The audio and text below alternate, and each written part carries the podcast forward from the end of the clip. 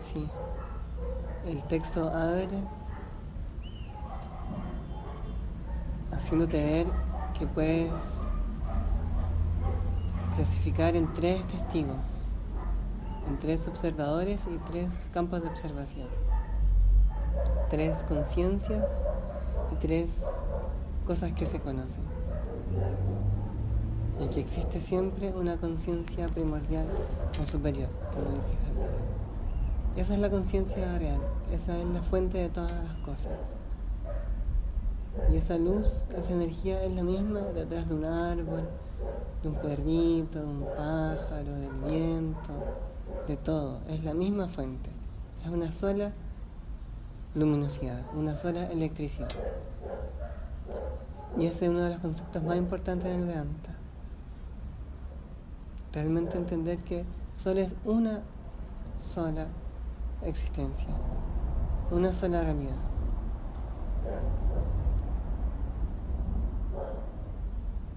Y lo que te parece múltiple es por una programación a nivel mental. Tú ves otras cosas distintas de ti. Y eso es por una programación mental. Porque el aparato que tienes, el cuerpo humano, hace eso. Te permite conocer para que yo pueda conocer, se necesita que haya algo que sea conocible.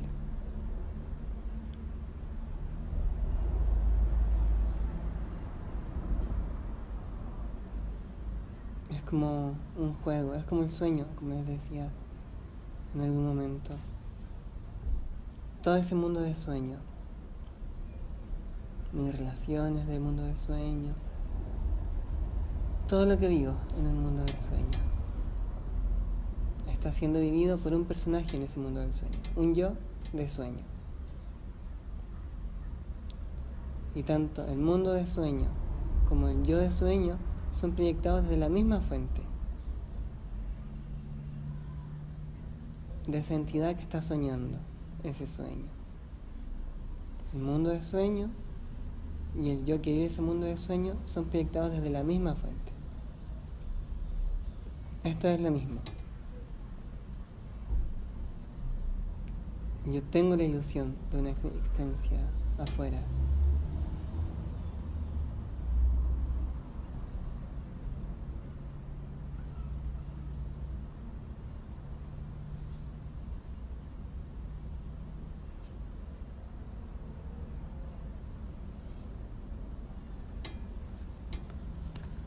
Entonces, Avancemos con la siguiente estrofa, que va a repetir un poco lo mismo, pero así va a quedar más clara. Entonces la página 27.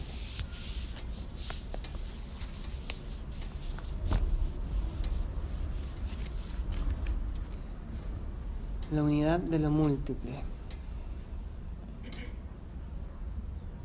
Las formas que son múltiples y distintas son vistas por el ojo que es uno y el mismo. El ojo y sus modalidades que son múltiples y distintas son vistas por la mente que es una y la misma.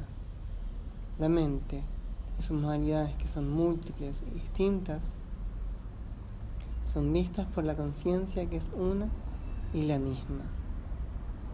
La conciencia no nace ni muere no aumenta ni disminuye, no es muchas ni distinta, es siempre una y la misma. Vamos a partir entonces con el primer, con los dos primeros versos. Las formas que son múltiples y distintas son vistas por el ojo que es uno y el mismo. Las formas, dijimos la sesión anterior, son todos los objetos conocibles. Para el ser humano, los objetos conocibles pueden ser conocidos mediante los cinco órganos de los sentidos. Porque el ser humano tiene cinco órganos para conocer, entonces solo puede conocer lo que esos órganos le permiten conocer. El rango de conocimiento del órgano humano es limitado. El ser humano no puede oír todos los sonidos. Hay animales que oyen sonidos que el ser humano no puede oír.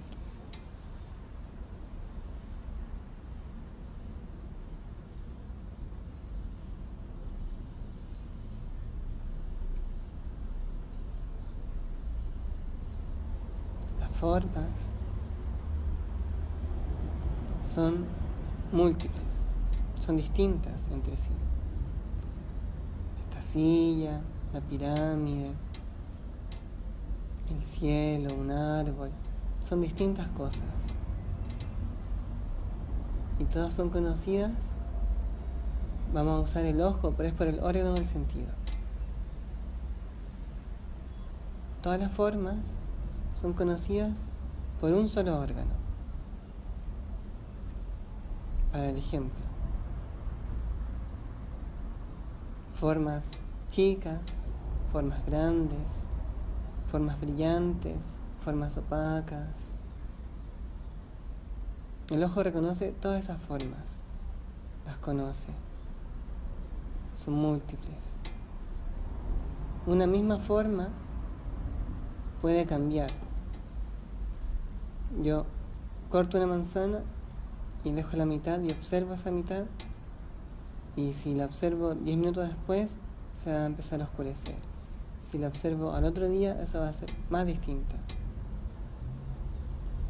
Las formas son múltiples, manzanas, perros, árboles, y también las formas cambian en sí mismas. El ojo que las conoce es siempre el mismo. El ojo no cambia si la manzana cambia.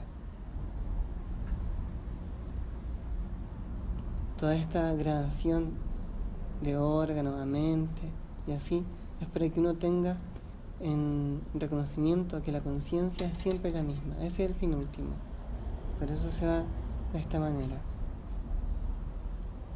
Si la manzana cambia, el ojo no cambia.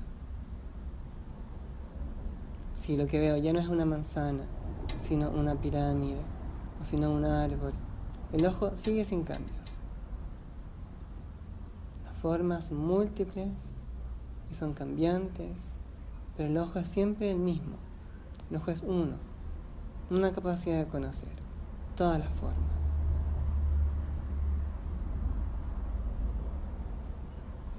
Ese es el primer verso.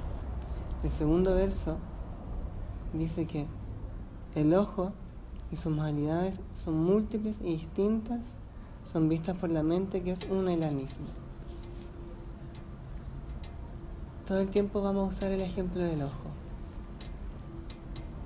Ya vimos que el ojo conoce formas que son múltiples y que cambian en sí mismas. Y el ojo permanece siendo el mismo. Pero hay algo que puede conocer la capacidad de conocer del ojo. Yo noto si mi visión es borrosa, noto si mi visión es clara y noto si mi visión es nula cuando tengo los ojos cerrados o tengo algún paño sobre mi cabeza. Visión borrosa, visión nítida, visión nula. Distintas modalidades del ojo. ¿Quién está conociendo esas modalidades? La mente.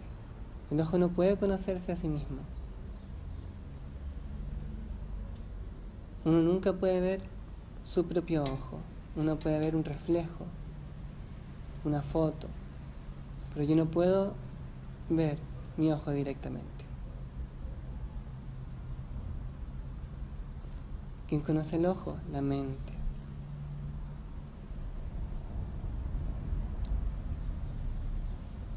El verso siguiente dice que la mente y sus modalidades también son múltiples y también cambian. Y todos esos cambios son conocidos por la conciencia, la conciencia primordial. Yo puedo ver que mi mente cambia de un momento a otro. De un día a otro mi mente cambia.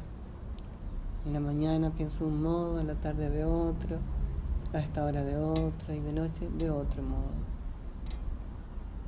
Yo reconozco los cambios. Soy capaz de entender que son distintos modos. ¿Cómo sé que esos son distintos modos? Porque esos modos son distintos de mí. Yo puedo reconocer lo otro porque yo soy un uno distinto de lo otro.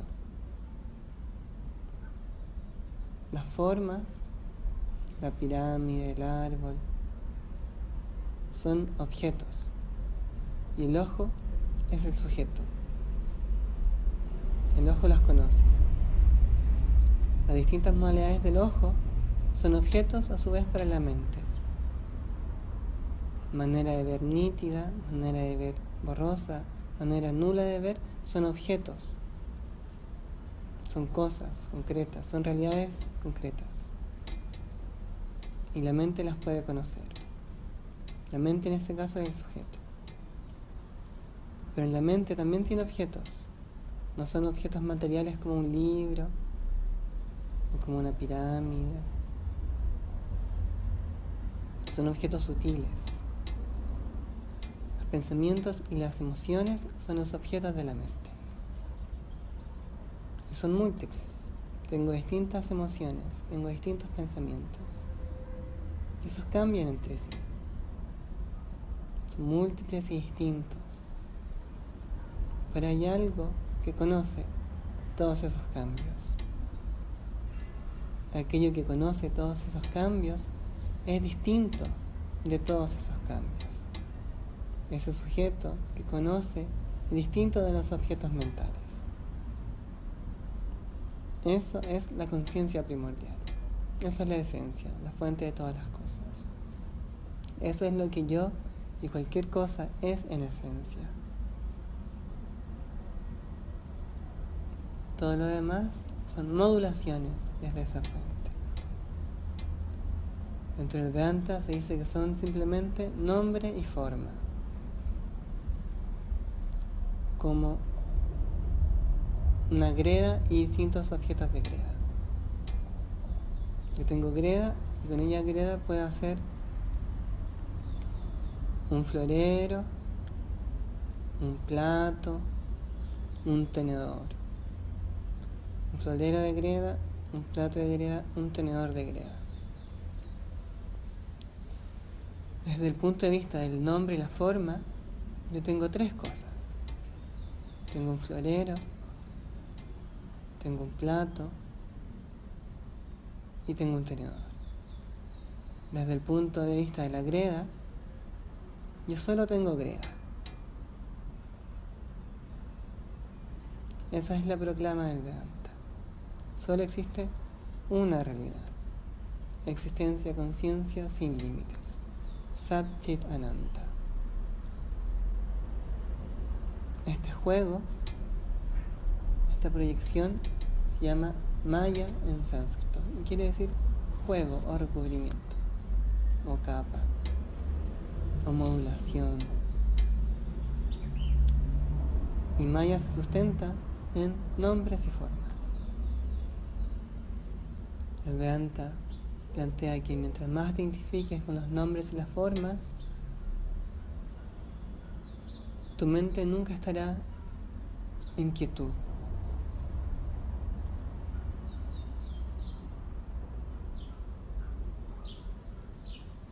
Principalmente con los objetos mentales. ¿Qué significa identificarte con los objetos mentales? Significa ser esa emoción. Si sientes miedo, te transformas en el miedo. Si sientes rabia, te transformas en la rabia. Si sientes pena, te transformas en la pena. Y tu cara se vuelve de pena, y tu energía se vuelve de pena, y te transformas en pena. Y es una mera circunstancia. Si otras cosas te pasan, no sientes pena, sino sientes otra emoción.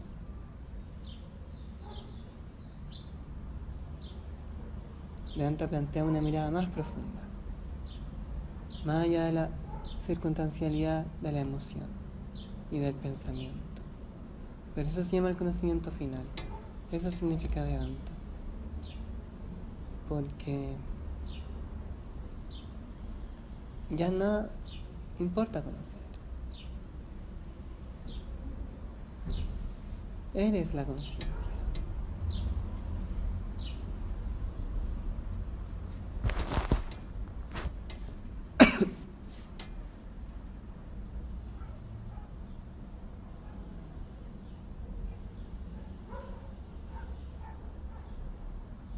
Uno juega a hacer distintas cosas en distintos momentos. Eso es el mundo, eso es la vida de ciudad, la civilización. Son puras creaciones tras creaciones. Los cultos, las religiones, las creencias, son todas creaciones. Son todas historias en la mente. Tú puedes trascender todas esas historias y simplemente ser.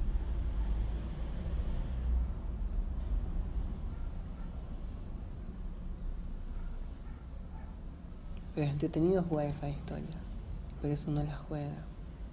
Pero es siempre bueno saber. Eso es lo que plantea el Veda, el Vedanta. Porque la cosa va a seguir como está pero tú sabes, tú tienes el conocimiento.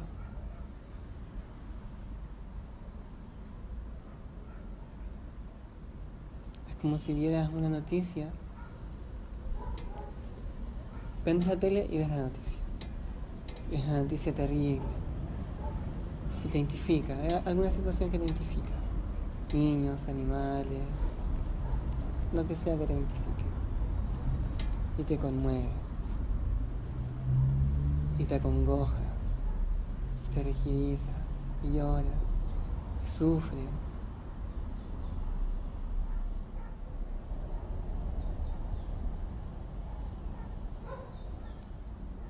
Y supón que hay un subtítulo abajo de esa, de esa exposición. Pero es un subtítulo en un lenguaje que tú no conoces. No es mayor importancia.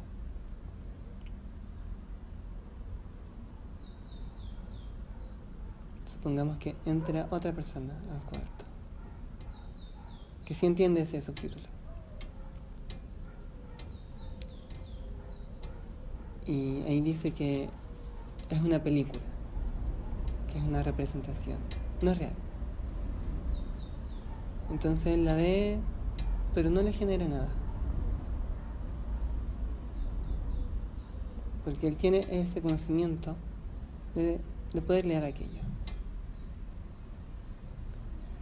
Es un ejemplo un tanto burdo, pero lo que quiero decir es que simplemente con el conocimiento de que nada cambia en esencia, de que todo es siempre perfecto.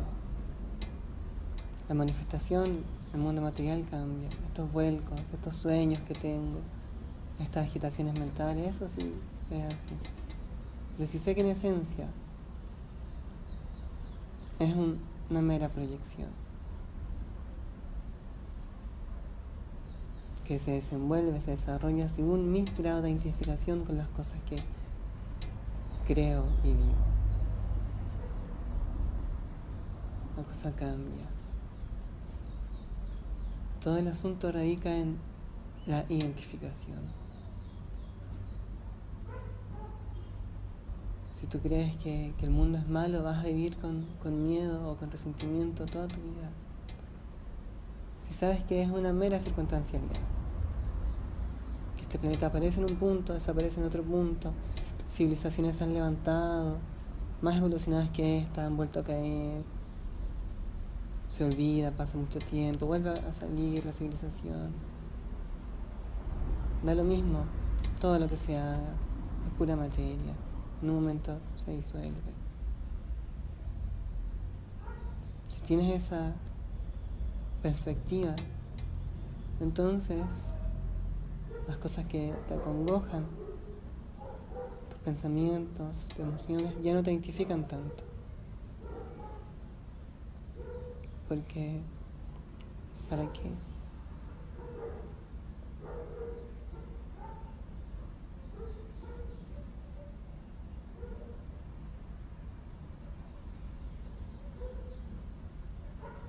Identificarse limita. Ser identificación es ser ilimitado. Si la identificación limita, la no identificación es sin límites. Ananta o amor sin límites.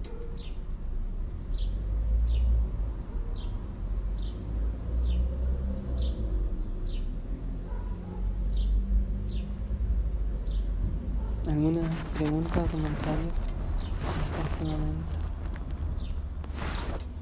¿Tienen frío?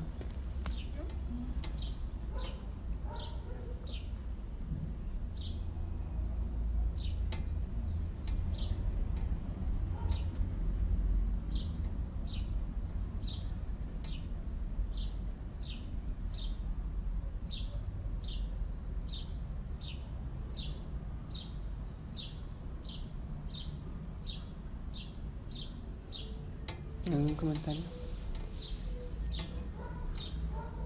Yo estaba pensando que, como cuando te escuchaba, como que se des- desestructura la, Mm, lo que tengo aprendido hasta ahora. Y yo lo encuentro lógico, pero es como, como que uno dice, oh, en realidad hay muchas cosas que uno las tiene como mal conseguidas. quizá. Y las hace muy reales y muy eh, como, eh, como verídicas. mm.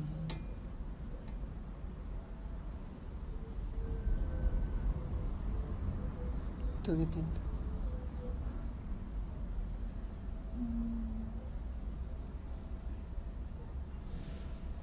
como, como desidentificarse, como decías tú, Mm, como con el conocimiento de saber solo. mm, Eso ya es difícil. Dentro del Vedanta hay una metodología y que también se relaciona con lo que dice Javiera. Hay una metodología para que el conocimiento decante profundamente en ti, para que sea realmente algo que ves. Porque si solo lo ves, puedes decirle a otros dónde está, qué es lo que siente Javiera. Si no lo ves, no le puedes decir a otro dónde está. Y la metodología de, de instrucción del Vedanta se- divide en tres etapas. Shravana, Manana y Nididhyasana. Lo he dicho hartas veces. Shravana es esto, oír. Manana es reflexionar sobre lo que oigo. Y Nididhyasana es cuando ya lo vivo así.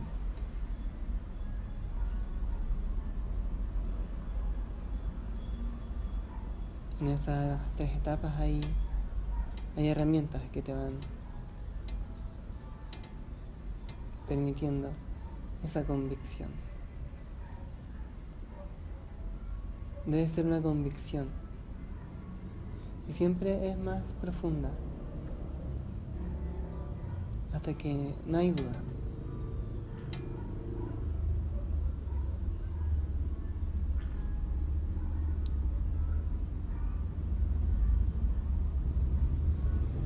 Súper lógico. Porque no se puede dudar de que lo único que realmente sé es que existo. Lo único que conozco, sin duda alguna, es que existo. Conciencia, existencia. Eso es lo único seguro.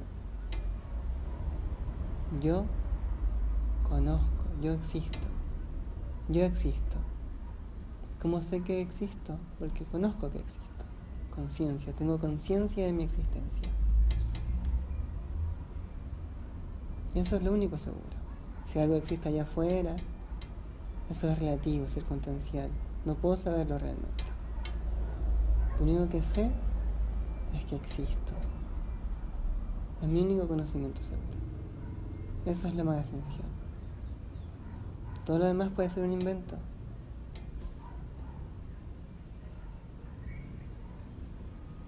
No es como en el sueño, tú estás tan seguro de esa realidad. Solo cuando despiertas te das cuenta que, que era un absurdo.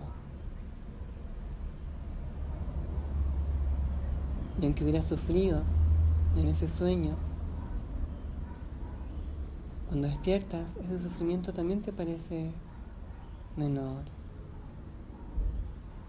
Y no te quedas pensando en, oh, ¿qué le habrá pasado a esos niños en ese país, a esos animales en esa parte, o a esa gente ahí? porque era un sueño.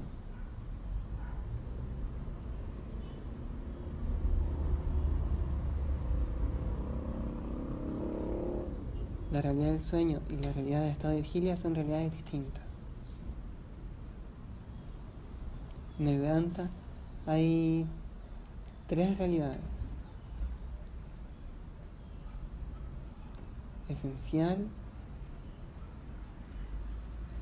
circunstancial y la del sueño, que es más... Son como niveles de realidad. No es que el sueño no exista. Yo viví el sueño. Sentí las cosas del sueño. Comí, miré. No es que el sueño no, no haya existido. Solo que su existencia no es independiente. La existencia del sueño depende de que haya alguien que lo sueñe.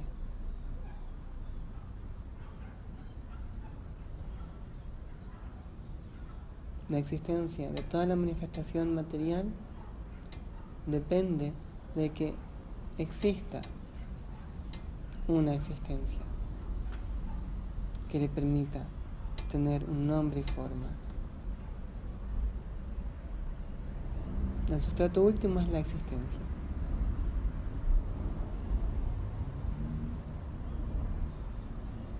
Es el único que puedo saber.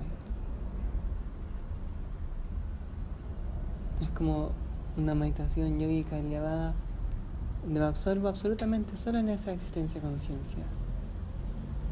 Ahí obviamente no hay tiempo, no hay espacio. Porque no hay cosas distintas. No hay distancias ni cambios. Tiempo y espacio solo existen cuando hay cambios y distancias.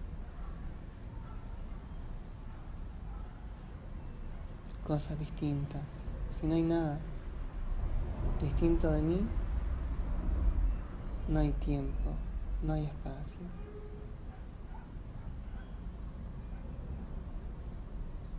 Porque soy lo mismo antes, soy lo mismo después.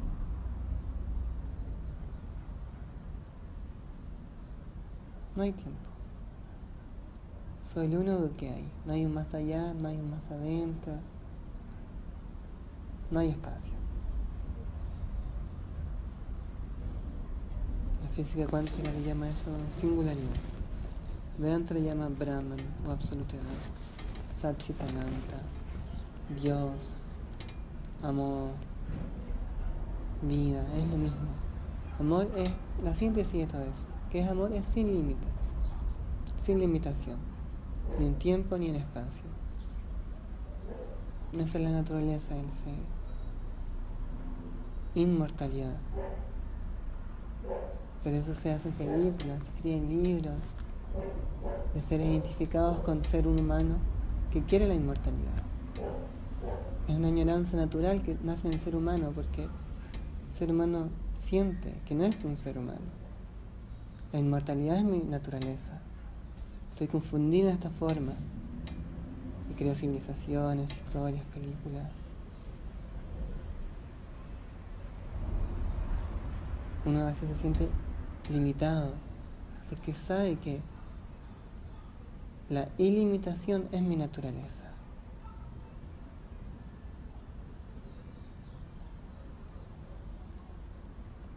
Uno siente deseos de volar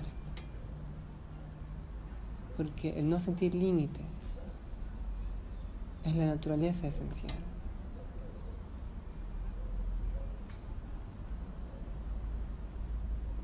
de desidentificarse gradualmente, como propone el yoga, por ejemplo, pratiajar a una técnica elevada de yoga donde yo estoy, pero si algo me camina, yo apagué mi órgano táctil y no lo siento, ni sonidos, ni nada, absorción absoluta. Es obviamente un nivel alto de entrenamiento. Desconecto la electricidad de los órganos del conocimiento de los sentidos. Absorbo mi mente en un punto. La disuelvo y quedo en lo que soy. Eso es yoga, esa es la unión. Ese es el volver a mí.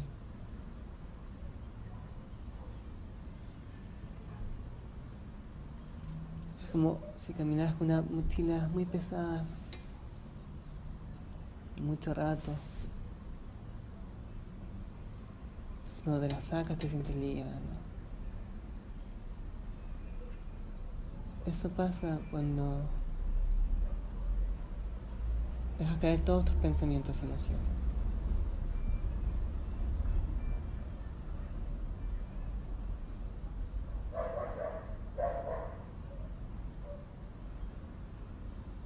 Cuál el camino es, es gradual. En el yoga uno primero va purificando los pensamientos. Purificándolos quiere decir viéndolos. Y así todas las cosas densas van subiendo. Uno puede verlo claramente. Después solo pensamientos altos quedan. Pero eso también tiene que diluirse. Como en el alimento, que es lo más fácil de entender a nivel masivo. Cambia un alimento grueso por uno más sutil más armónico.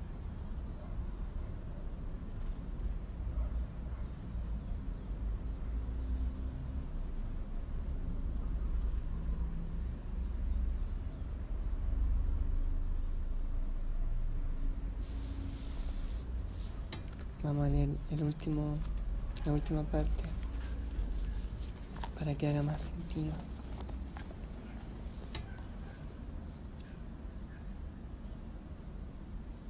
La conciencia no nace ni muere.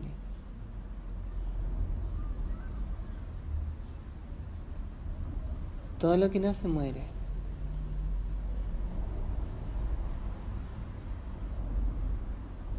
Esa es la naturaleza de la manifestación material. ¿De dónde surge eso que nace y muere? De algo que es distinto a eso que nace y muere. ¿De dónde surge? Surge desde aquello que no nace y no muere, porque es siempre presente, ilimitadamente. Es lo único que hay. Por eso no aumenta ni disminuye. Como el océano. Supongamos que el océano es la existencia. Y las olas son las cosas que nacen y mueren. Las distintas entidades, humanos, vidas. El océano es la existencia. Y empieza a formarse una ola. Y crece y se desarrolla y vive su vida de ola. Siente, aprende y luego va cayendo hasta desaparecer y muere. Desde el punto de vista de la ola, eso fue una vida. Nada se muere desde el punto de vista del océano, de la existencia, no hay ningún cambio. No hay más vidas cuando esa vida se manifestó, no hay menos vidas cuando esa manifestación material desaparece.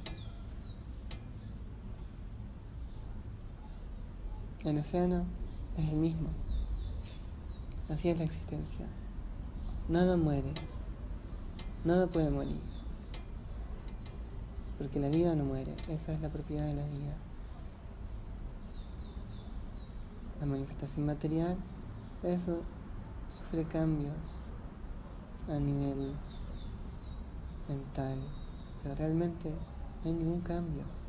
Es todo un juego, una proyección, una vibración distinta. Yo elijo dónde me sitúo en esa vibración en las partes más densas o en las partes más sutiles. Eso es todo.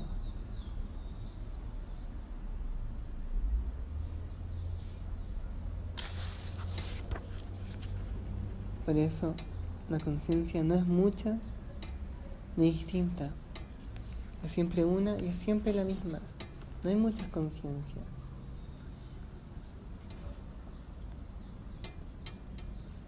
Existe solo una conciencia.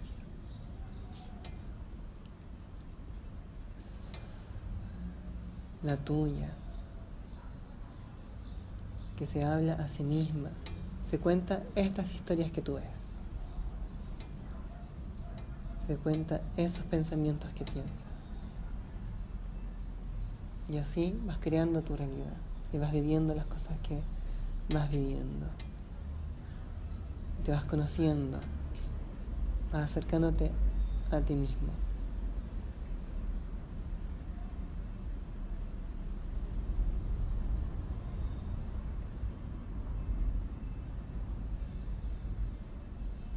El conocimiento final, el Vedanta, es llegar a esa conciencia.